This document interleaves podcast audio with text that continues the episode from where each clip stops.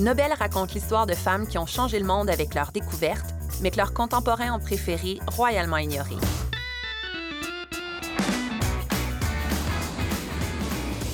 Ici, on remet les pendules à l'heure, on oublie les gants blancs, on met les points sur les i et on tire des leçons à appliquer aujourd'hui.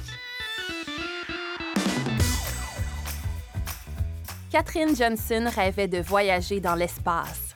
Femme noire née dans une période particulièrement raciste et sexiste de l'histoire des États-Unis, elle aidera cinq hommes blancs à marquer leur époque en tant qu'astronaute. Génie des maths passionnée par le ciel, son gouvernement va lui demander la Lune et elle va la lui donner on est toujours le radical de quelqu'un et on est toujours le modéré de quelqu'un. Et donc du coup, la question, c'est aussi de se poser qu'est-ce qu'on entend par ces termes en fait? Parce que euh, à un moment donné, euh, la radicalité, ça peut aller de poser des bombes ou simplement de dire je ne veux pas qu'on utilise le mot en haine. Et là, on va vous dire ouais, vous êtes une extrémiste wokiste, on peut plus rien dire.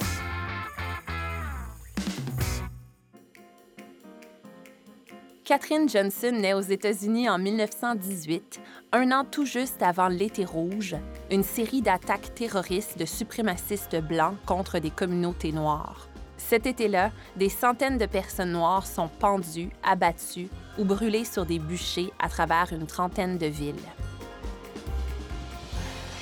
C'est dans ce climat de violence et de ségrégation qu'elle grandit.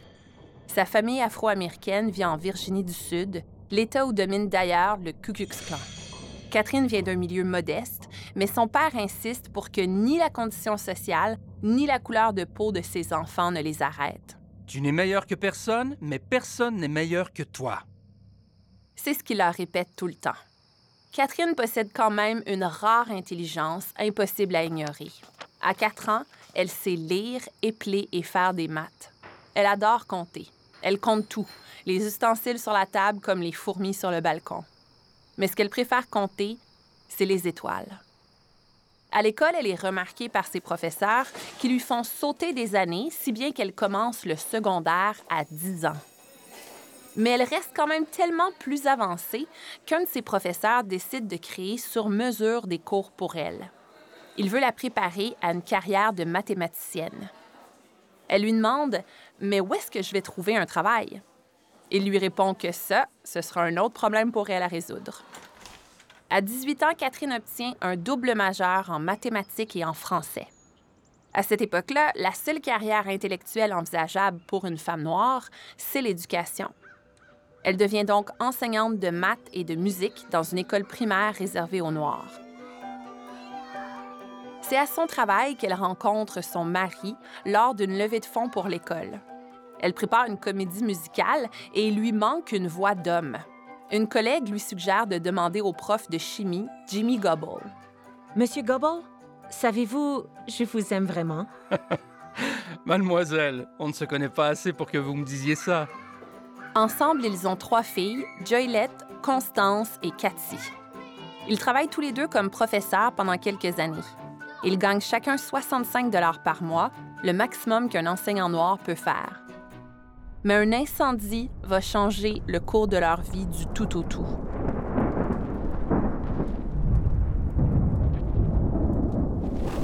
Un feu d'une grande violence détruit leur maison et leur prend tout ce qu'ils possèdent. Ils doivent repartir de rien. Des amis viennent à leur rescousse et leur disent qu'à Hampton, le gouvernement américain cherche des mathématiciens pour un projet secret. La NACA, l'ancêtre de la NASA, embauche même les femmes noires si elles sont calées en maths.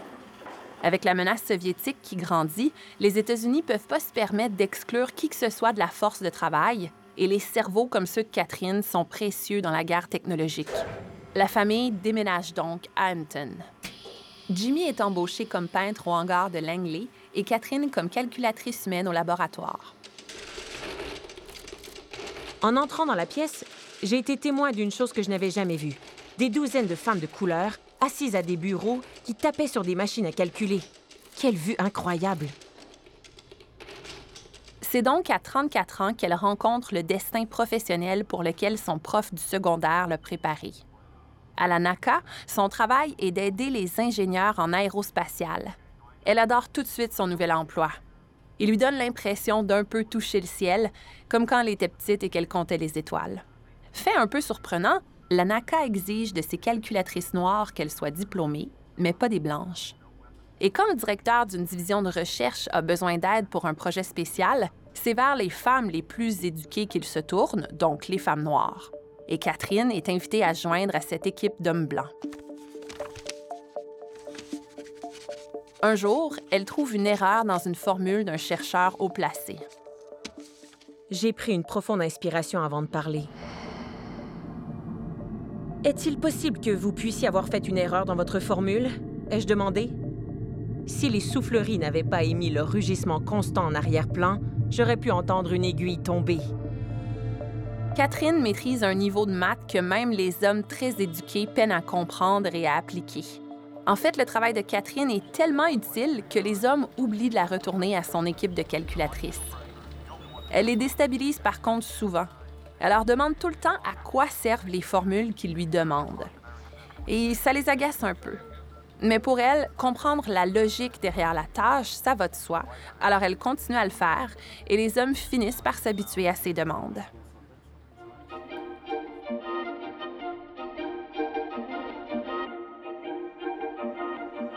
La ségrégation est bien en place à Langley, mais Catherine arrive à l'ignorer. Par exemple, il n'y a pas de salle de bain pour les femmes noires dans le département où elle travaille et elle utilise tout simplement celle des blanches. Personne ne lui dit jamais rien, alors elle continue. Elle bafoue candidement les règles et fait comme les Blancs. Le mantra de sa famille le suivi à l'ANACA Elle n'est meilleure que personne, mais personne n'est meilleur qu'elle. Après six mois d'essai à son poste, le département lui soumet le cas d'un crash d'avion.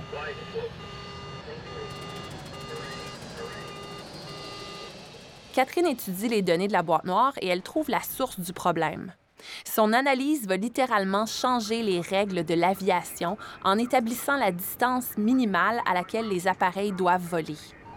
À partir de là, elle gagne le respect de ses collègues.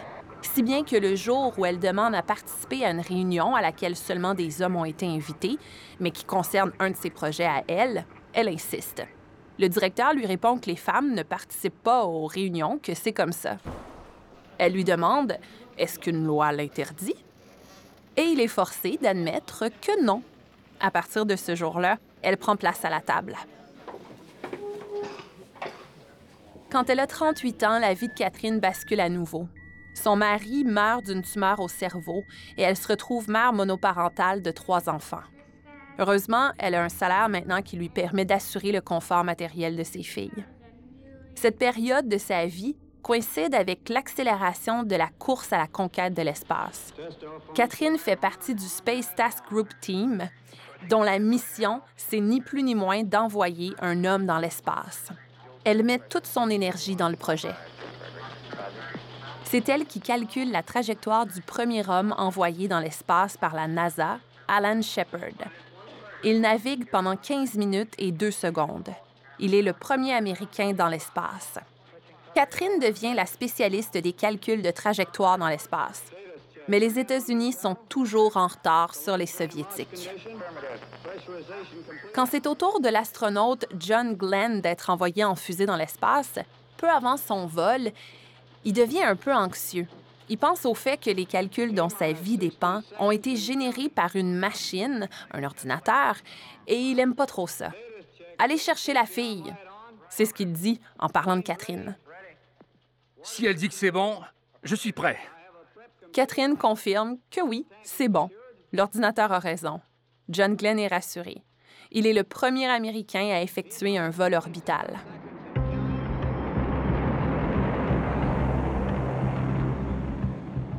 Sur Terre, pendant les années qui suivent, le climat social redevient tendu aux États-Unis. Il y a des attentats contre des commerces et des maisons d'Afro-Américains, tandis que le mouvement pour les droits civiques se fait entendre. Les filles de Catherine sont maintenant devenues de jeunes adultes. Cathy, la plus rebelle des trois, s'implique dans le mouvement, ce qui inquiète beaucoup sa mère. En même temps, je savais que Cathy ne faisait que ce que les étudiants de ma génération avaient fait pour mettre fin au lynchage.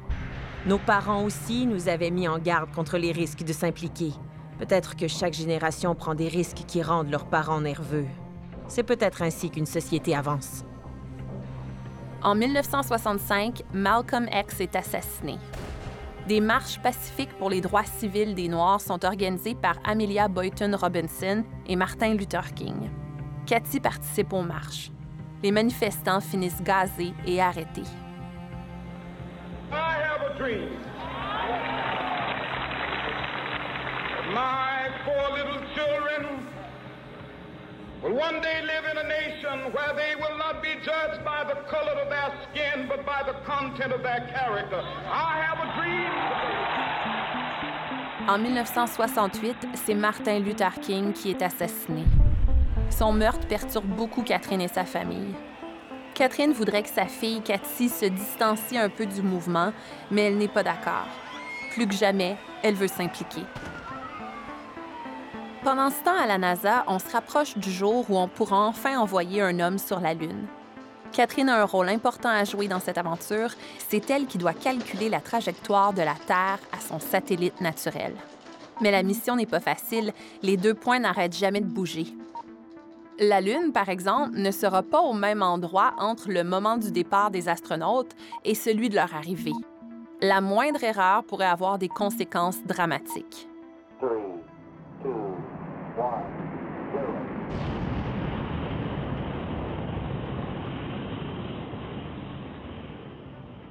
Le jour du départ est déterminé, le 16 juillet 1969. Le décollage se passe bien et la fusée parvient à la Lune. Contact light. Okay, engine stop. ACA at a descent. Host control, both auto, descent engine command override off. Engine arm We're on. home. 413 is in. Man on the moon. Mais c'est surtout le départ de la Lune qui inquiète Catherine. Devant sa télévision en noir et blanc, elle prie que Neil Armstrong ne rate pas la manœuvre d'un seul degré sous peine de rater l'orbite. Il ne se trompe pas. Il suit parfaitement la trajectoire qu'elle a tracée. Maintenant, elle prie de ne pas s'être elle-même trompée dans ses calculs. Là encore, c'est un succès. Les astronautes parviennent à destination. La nation voyait peut-être encore notre peuple comme étant inférieur, mais une femme noire avait directement contribué à envoyer trois hommes blancs sur la Lune et à les ramener en sécurité sur Terre. Les États-Unis ont enfin battu les Russes. Ils ont envoyé les trois premiers hommes sur la Lune. Comme récompense, Catherine obtient un drapeau qui s'est rendu sur l'astre. Ce sera une de ses possessions préférées jusqu'à sa mort. Ce haut fait d'armes ne marque pas la fin de sa carrière, loin de là. Elle va travailler pour le programme de la navette spatiale, contribuer à la détection satellite de phénomènes atmosphériques extrêmes et à faire des calculs pour un éventuel voyage sur Mars. Elle reste dans l'ombre toutes ces années, bien que son nom figure sur plusieurs études. Ce n'est qu'en 2015, à 97 ans, qu'elle devient une célébrité mondiale. C'est cette année-là que le président Barack Obama lui remet la médaille présidentielle de la liberté pour son travail. Si Catherine ne voyagera jamais jusqu'aux étoiles, elle finira quand même bel et bien parmi elles. En 2017, un bâtiment de la NASA est nommé en son honneur. Elle meurt trois ans plus tard, à 101 ans.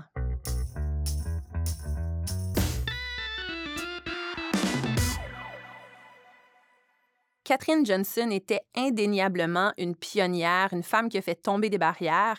Mais une chose qui m'interpelle dans son histoire, c'est le contraste entre sa manière de faire tomber les murs et celle de ses filles, particulièrement Cathy, qui a été activement militante. Catherine, elle, elle a intégré le système et elle l'a changé de l'intérieur. Mais pour sa fille, c'était pas assez. Elle sentait qu'elle devait aller dans la rue, qu'elle devait manifester dans l'espace public, quitte à mettre sa sécurité en danger et courir le risque d'être arrêtée. Je trouve qu'il y a une belle illustration ici du débat autour de la question comment est-ce qu'on change les choses? Comment est-ce qu'on change une société? En étant radical ou modéré? Pour en parler, je reçois Amandine Gay, réalisatrice, productrice et autrice engagée. Elle est consultante en équité, diversité et inclusion. Elle est d'origine française, mais elle est nouvelle arrivante au Canada. Bonjour Amandine. Bonjour. Dis-moi, est-ce que toi, tu te considères comme étant une activiste? Comment est-ce que tu te perçois? Moi, je considère que je suis une activiste au sens de la pédagogie publique. C'est-à-dire qu'il y a plusieurs terrains sur lesquels on peut lutter quand on veut que les choses progressent dans la société. Donc, il y a effectivement les manifestations, le côté vraiment comme plus action directe.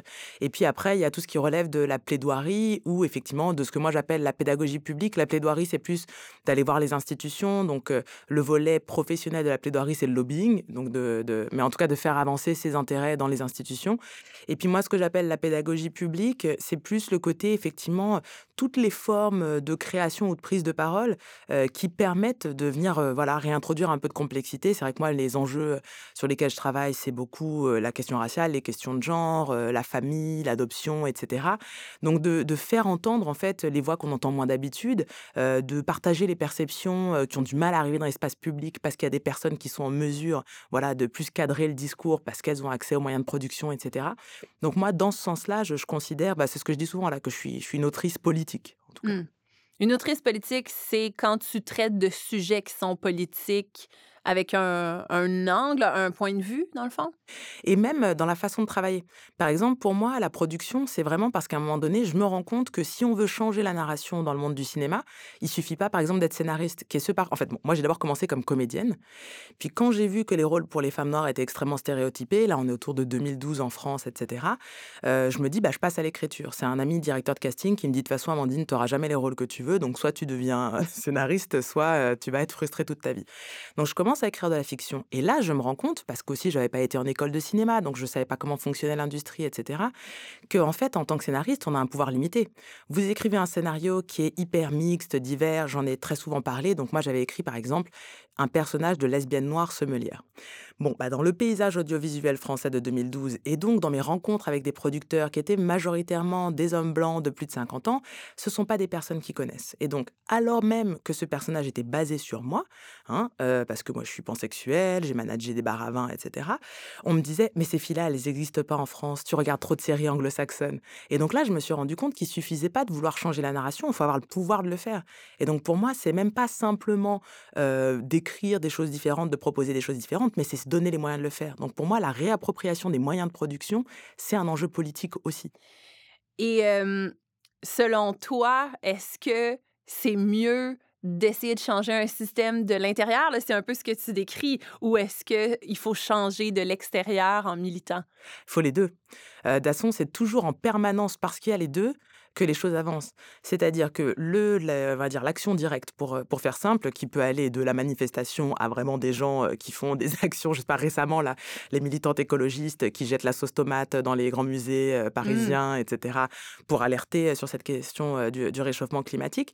Donc on peut faire des choses comme ça, et c'est très important, parce que ça aussi, ça amène de la pédagogie publique. Parce qu'elles font ces actions, on se met à parler plus de ces enjeux-là, etc., et on se met à en parler de façon plus politique. Donc jusqu'à ce qu'à un moment donné, ça, ça évolue. Mais il faut qu'il y ait des personnes derrière.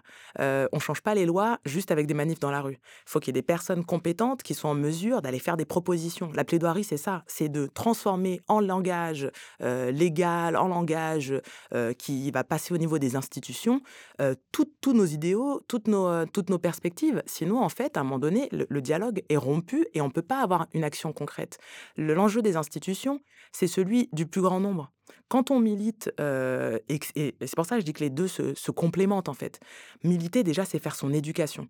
Moi, je veux dire, j'ai fait mon éducation politique au sein de collectifs, même quand parfois on avait des désaccords. J'ai milité, par exemple, au sein de Oser le féminisme en France, qui est une association féministe, universaliste, très blanche, etc. Mais on avait de la formation, quoi. Une réunion de deux heures, il y avait une heure de formation sur l'inégalité salariale, euh, qu'est-ce que le consentement, etc. Une heure pendant laquelle on te dit, eh ben, il y a tel livre, il y a tel, il y a tel film à voir, etc. Donc la militance, c'est aussi ça, c'est se construire avec d'autres personnes avec lesquelles on partage les mêmes choses, devenir plus forte en tant qu'individu et collectivement. Aller voir les institutions, mais après, il faut que quelqu'un soit en mesure de traduire ça. Donc ça s'apprend, le militantisme. Bien sûr. Euh, déjà, ne serait-ce qu'avoir conscience qu'on peut faire quelque chose. Euh, qu'on a le droit de faire des choses. Moi, c'est vrai que par exemple, bah, j'ai grandi dans une famille, ma mère était institutrice et elle était syndiquée.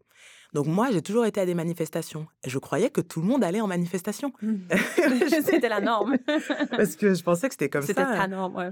Mais en fait, je, je suis rentrée à Sciences Po quand j'avais 18 ans. Et là, j'ai découvert qu'il y avait des gens dans ma promo qui n'avaient jamais été en manif de leur vie. Leur premier moment euh, d'engagement politique, c'est parce qu'il y avait voilà, des grèves étudiantes, etc.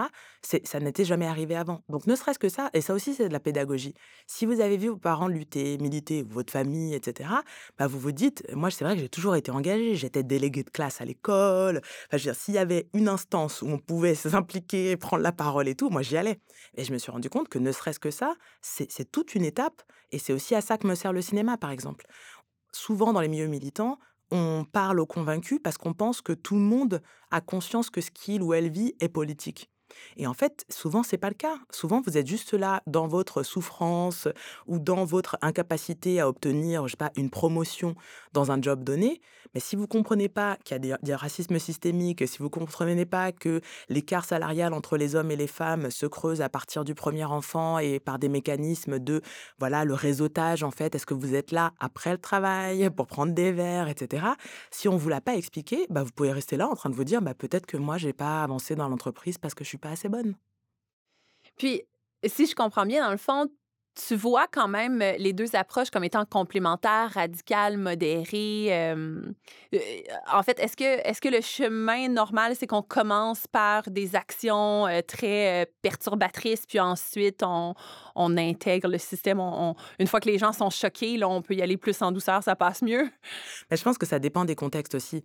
Parce que aussi, souvent, ce qu'on oublie, et, c'est pour ça que je trouve que la, perspective de regarder, par exemple, une mère et sa fille et leur forme d'engagement, les formes d'engagement, elles dépendent aussi beaucoup de la société dans laquelle vous êtes. Si vous êtes extrêmement brimé, privé de, euh, liberté, etc., il se peut que vous n'ayez d'autre choix que l'action radicale. Je veux dire, c'est ce qui se passe aujourd'hui pour les femmes en Iran, où en fait, à partir du moment où le pouvoir est tellement contre vous, bon bah là, en fait, c'est la révolution. Il n'y a, y a pas- de discussion possible. L'action radicale, elle est, en fait, il n'y a, y a même pas vraiment d'autre option. Si vous êtes dans des sociétés démocratiques, avec plus ou moins, voilà, on peut discuter de est-ce qu'elles sont complètement démocratiques, etc. Mais si vous êtes dans une société démocratique, déjà, euh, l'étendue de vos options est plus large. Et si on prend par exemple le cas des Afro-Américains, ben, c'est pas la même chose d'être la génération de Catherine Johnson ou d'être sa fille. Et donc, la possibilité d'agir soit violemment, soit au contraire plus dans le dialogue, elle dépend beaucoup du contexte. Et donc pour moi, ça, il y a aussi cet enjeu-là, pas forcément en termes individuels, mais où est-ce qu'on est situé, dans quel type de société, à quelle époque dans cette société. Je vais prendre un exemple dans le monde euh, audiovisuel. Moi, je, je parle souvent de ça. C'est parce qu'il y a Oprah Winfrey qu'aujourd'hui, il peut y avoir Ava DuVernay. Oprah Winfrey, c'est quelqu'un avec une vision euh, qui est très ancrée, on va dire, dans, le capitalisme noir. Moi, je dirais ça, c'est pas forcément mon délire, personnellement. Mais en même temps, avait-elle le choix? Il fallait qu'elle performe là-dedans. Et elle, elle a cette vision de se dire qu'elle doit d'abord syndiquer son show aux États-Unis, puis ensuite créer sa propre chaîne de télévision. Et c'est parce qu'elle crée un espace autonome euh, pour les personnes noires avec sa chaîne Oprah Winfrey Network qu'ensuite, quand arrive la génération d'Ava, ou en tout cas qu'arrive une Ava DuVernay, elle, elle peut dire, bah, en fait, le show qu'on va, un des shows que je vais mettre sur ta, sur ta chaîne, il y aura que des femmes qui vont réaliser les épisodes. Et elles peuvent, parce que c'est la chaîne d'Oprah, elles peuvent faire ce qu'elles veulent. Mais Hmm. pour avoir cette liberté-là et cette radicalité-là dans l'industrie du cinéma, il fallait qu'il y en ait une. Ça prenait la modération d'Oprah Winfrey avant. Tu dis que toi, tu as porté pas mal tous les chapeaux du militantisme. Est-ce qu'il y en a qui sont plus faciles à porter que d'autres?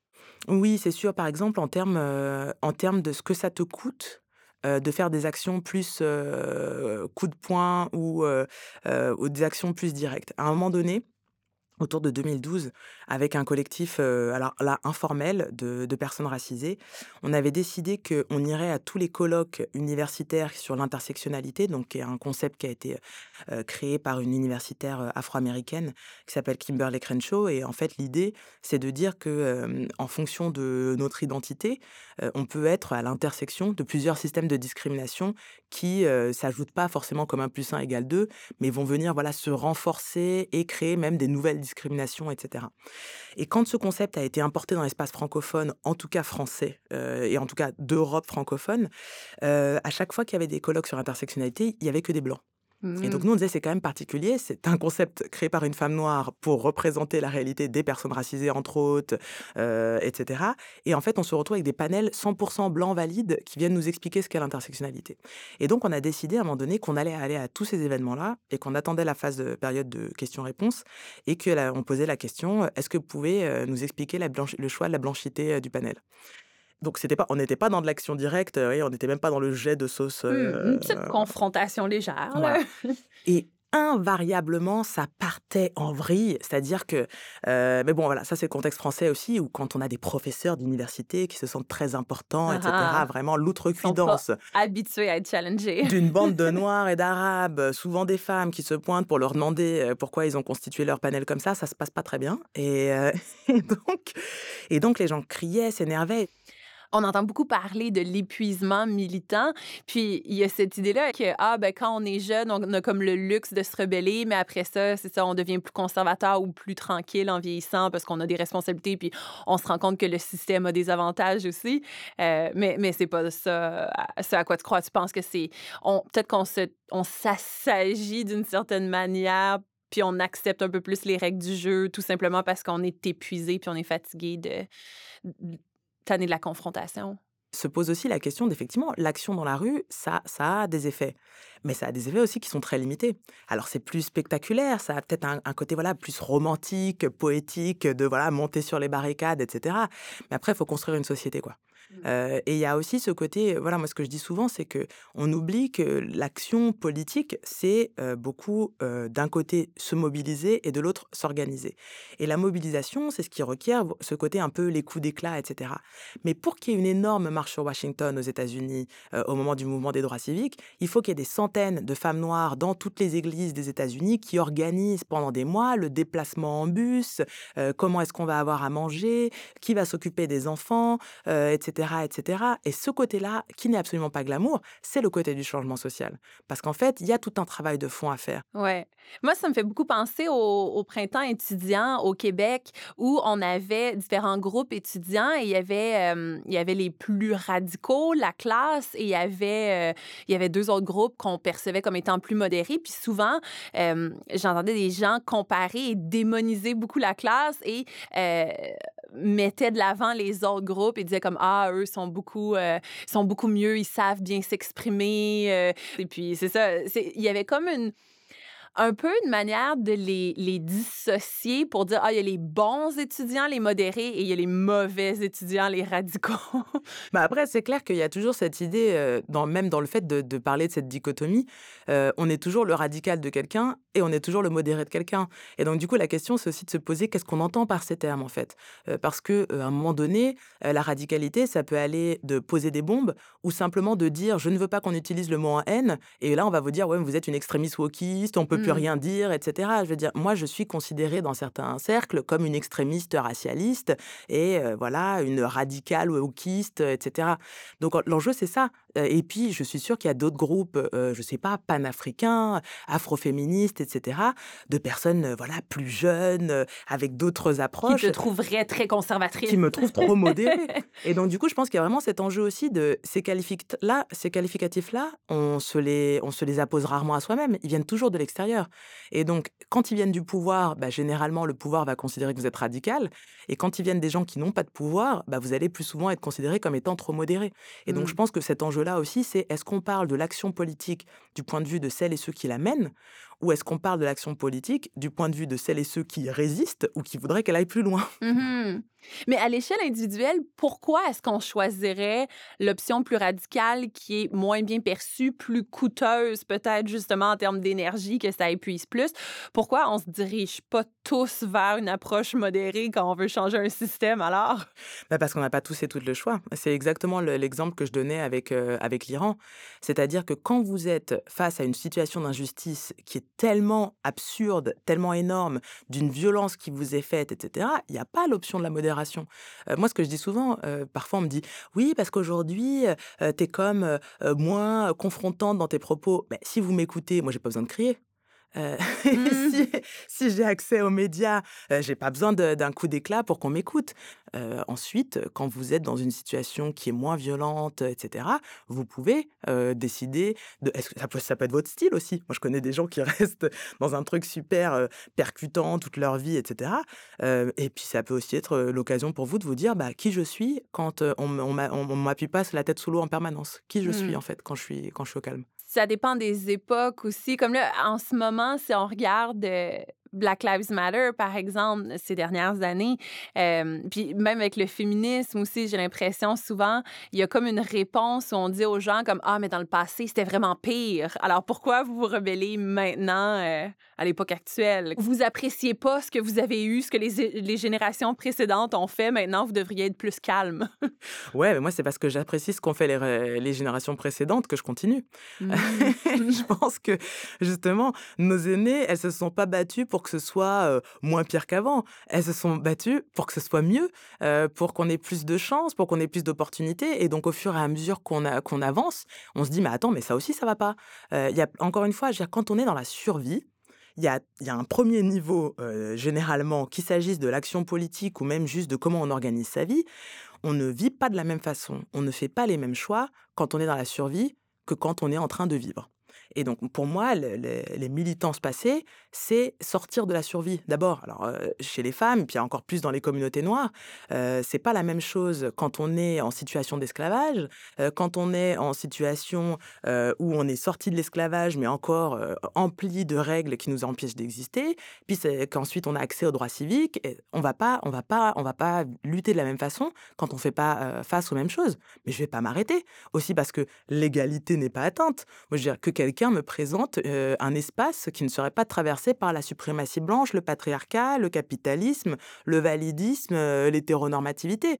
Donc, si on pose la question approche radicale ou approche modérée, laquelle est la meilleure, tu réponds? La- la- euh, son approche à soi, quoi. Moi, je pense que justement, c'est pour ça que je dis que ce sont des qualificatifs qui nous sont apposés de l'extérieur. Moi, c'est pas vraiment mon problème de savoir si les gens pensent que je suis radical et modéré. Moi, je fais mon travail. Hmm. Euh, et à la fin de ma vie, on verra le travail que j'ai fait, on verra mes films, on verra comment je me suis organisée, comment j'ai travaillé avec les gens. Euh, voilà. Donc, toutes les approches vont avoir un impact, toutes les approches sont valides. On fait ce qu'on peut avec nos ressources, notre énergie et euh, nos intérêts. Exactement. Et tant qu'on fait quelque chose. Est-il plus efficace d'être radical ou modéré pour changer une société? Comme le dit Amandine Gay, l'important, c'est de ne pas rester les bras croisés. Et personne ne peut nier que Catherine Johnson a changé le système de l'intérieur avec sa carrière dans la NASA. En prenant place autour de la table avec les autres, avec les Blancs et avec les hommes, parce qu'elle n'était meilleure que personne, mais que personne n'était meilleur qu'elle, elle a ouvert des portes qui étaient jusque-là bien fermées. Et ces portes-là ouvraient carrément la voie vers le ciel. Sky is the limit, comme on dit.